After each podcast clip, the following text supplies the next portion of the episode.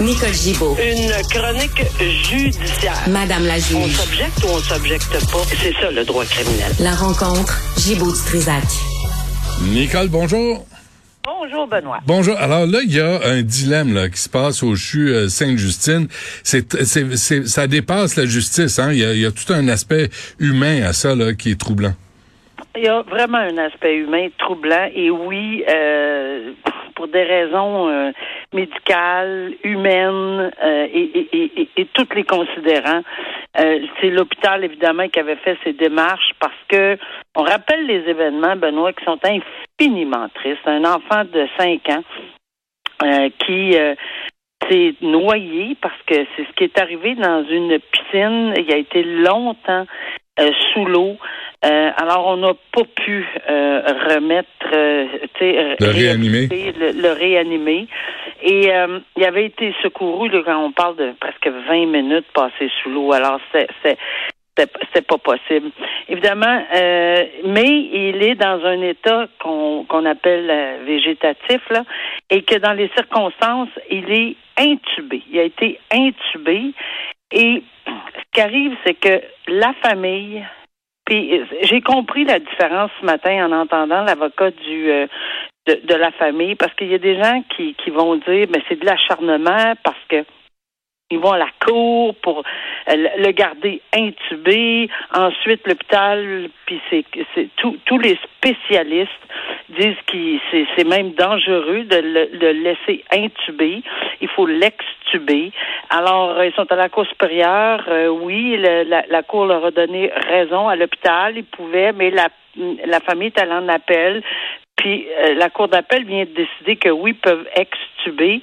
L'hôpital, euh, on leur permettra d'extuber l'enfant. Maintenant, euh, c'est pour ça que je trouve ça important puis tellement triste d'en parler, mais la famille, il faut pas nécessairement juste mettre le doigt euh, puis dire ben c'est de l'acharnement. On a, on peut dire effectivement que il y a certaines personnes, puis oui, je l'ai entendu, puis c'est bien malheureux.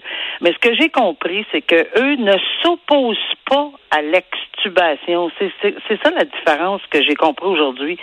C'est que ce qui s'oppose, c'est qu'est-ce qui va arriver un coup parce qu'ils sont d'accord que ça peut causer beaucoup plus de problèmes à leur enfant de 5 ans de le garder intubé, parce qu'il y a énormément de problèmes qui s'en suivent de, de, de laisser ce tube-là dans, dans, dans l'enfant.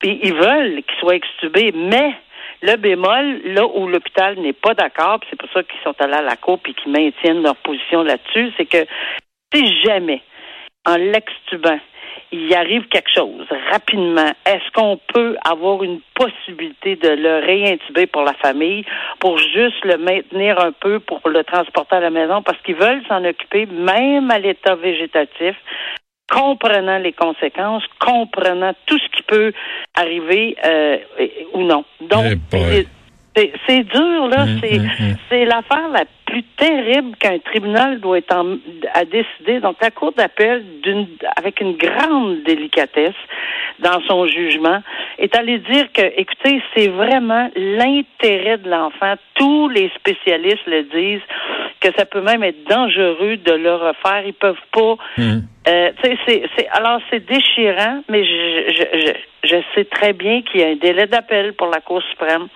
Ils vont être obligés de se pencher encore une fois.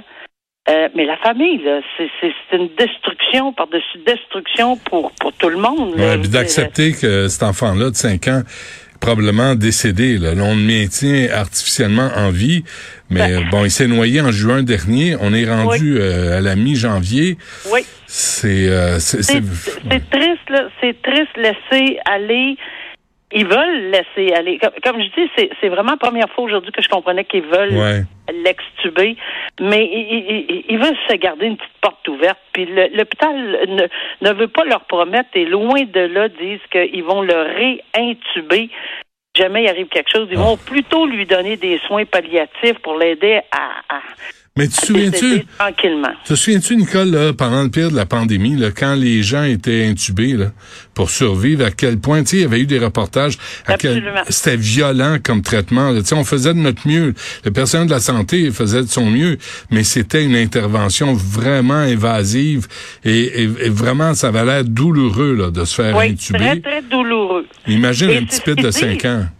Et puis, tu sais, c'est sûr que s'il est dans un état, est-ce que est-ce qu'on peut euh, ressentir la douleur? Ben, euh, les médecins spécialistes disent qu'évidemment, ça peut impliquer tout ça, mais on ne saura jamais s'il le ressent ou s'il le ressent pas. Mais quelle tristesse! en tout cas, euh, mm-hmm. on a 30 jours parce que la décision vient d'arriver cette semaine. Ils ont quand même, je pense qu'ils vont réfléchir. Peut-être que non, peut-être que oui, mais en tout cas, moi, je, souhaite bonne chance à, à ces parents-là d'accepter ou de ce qu'ils vont décider. Là, on, comprend. Toutefois, euh, il y, a, y, a, quand même un petit bonhomme là, qui dit dans son intérêt, selon les, les médecins, de, de, de, ne plus le réintuber. Très bien. Euh, l'histoire de la policière Isabelle Morin? Ben oui, ça, ça fait longtemps que ça dure, ce, ce dossier-là, mais je peux un petit peu comprendre pourquoi la policière Morin, on se souviendra de l'événement, c'est qu'elle aurait fait un, ce qu'on appelle communément un U-turn, un, virage en U euh, entre des cônes sur une autoroute et euh, et en activant les gyrophares, etc. Puis malheureusement, euh, très très malheureusement, il y a quelqu'un qui circulait dans la voie de l'autre côté et il, il, est décédé parce que c'est un motocycliste qui a perdu la vie. Euh, parce qu'il n'a pas pu reprendre la maîtrise de son engin, de son de son de sa motocyclette là, avant euh, de percuter la voiture de police. Et c'est sûr qu'il n'y avait pas de raison euh, comme telle, mais le premier procès, dans un, elle a été dans le premier procès acquitté. Bon, alors, le 30 octobre 2018, la policière est acquittée dans, après son procès.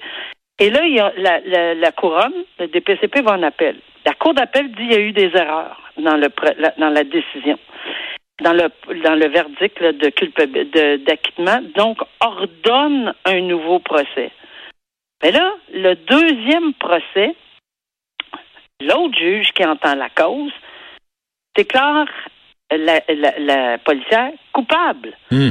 Euh, alors là, deux verdicts totalement différents, deux verdicts différents pour différentes raisons.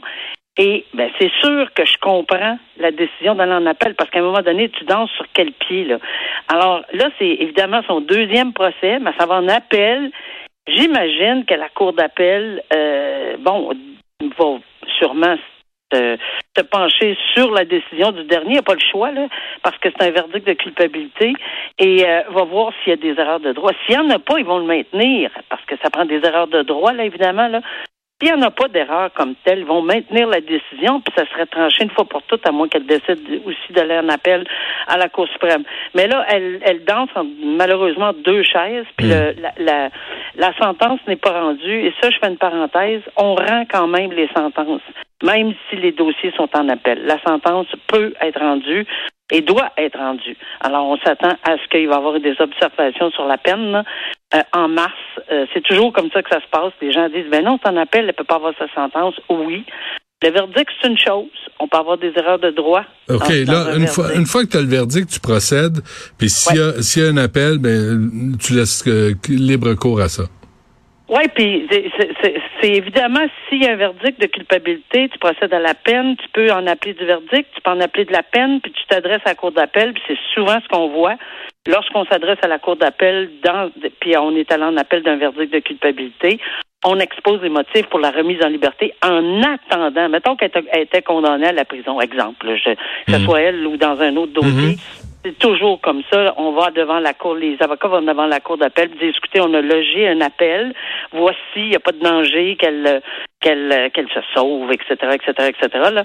Et dans les circonstances, remettez euh, la personne en liberté si elle avait été condamnée, par exemple, à, de la prison. Donc, c'est sûr qu'on va en entendre parler au mois de mars là, sur les représentations sur la peine. On verra quelle peine on va imposer indépendamment qu'il y ait un appel ou non, ou un deuxième ou trois, euh, pas un deuxième, un troisième procès d'ordonner. On ne sait même pas. La Cour d'appel s'est pas encore penchée. OK.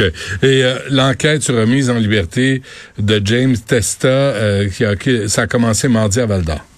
Oui, ben ça, c'est ce que ce qui est intéressant aussi, c'est que l'enquête sur remise en liberté, on fait témoigner un enquêteur. On n'a pas beaucoup, beaucoup de détails. Tout ce qu'on sait, c'est qu'il fait ouais, 18 chefs d'accusation. Il fait face à 18 chefs d'accusation agression sexuelle sur au moins trois présumées victimes, du harcèlement, des voies de faible, des traites de personnes. Puis évidemment que le DPCP s'oppose à la remise en liberté, mais la remise en liberté, les témoignages entendus, la preuve par oui dire est permise, ce qui est très, très, très différent d'un procès. Donc, c'est pour ça qu'on ne connaît pas le détail, parce que c'est des ordonnances de non-publication, mais je peux comprendre qu'il a témoigné pendant plusieurs, plusieurs heures il va relater plein de choses. Les enquêteurs relatent un tel m'a dit que, l'autre tel m'a dit que, qu'on voit jamais dans un procès. C'est vraiment, vraiment très différent à l'enquête du cautionnement, parce que lui veut reprendre sa liberté euh, en attendant les procédures. On sait que c'est la règle, la présomption d'innocence, etc. Mais là, ici, là, on en a parlé cette semaine ensemble. On, on veut pas et on tente de maintenir cette personne-là en détention, euh, considérant les 18 chefs d'accusation euh, qui sont le, qui, pèsent sur lui, et probablement une preuve, parce que c'est là que le tribunal se décide. Lorsqu'on voit que la preuve est accablante, à un point tel qu'il va avoir, parce que ça fait partie des critères lorsqu'on remet quelqu'un en liberté, qu'il va avoir une longue peine de, de, détention possible, ou même des minimums dans certains cas, et ou que ça va discréditer l'administration de la justice en le remettant en liberté. On va sûrement plaider toutes ces choses-là, indépendamment de, du reste de, de, la preuve qui va être déposée. Très bien. Merci, Nicole. On se reparle demain. Salut. À demain. Au revoir.